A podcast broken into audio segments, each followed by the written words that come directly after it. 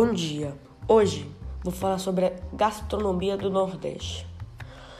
A região Nordeste é uma das mais ricas do Brasil em termos de cultura e belezas naturais.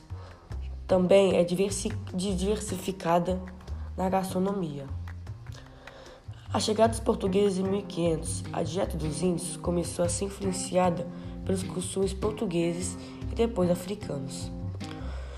Com o tempo, a culinária foi se tornando cada vez mais variada devido à miscigenação de culturas e tradições da região.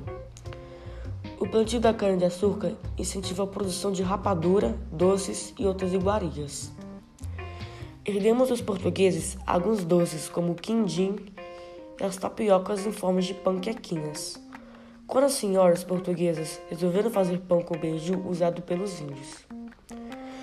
Nas festas juninas, a culinária é bastante tradicional, como milho verde, canjica, pamonha, bolo de milho, bolo de macaxeira e pé de moleque. Na caatinga, os pratos são fortes, apimentados e com alto teor calórico. Já no litoral, destaca os frutos do mar.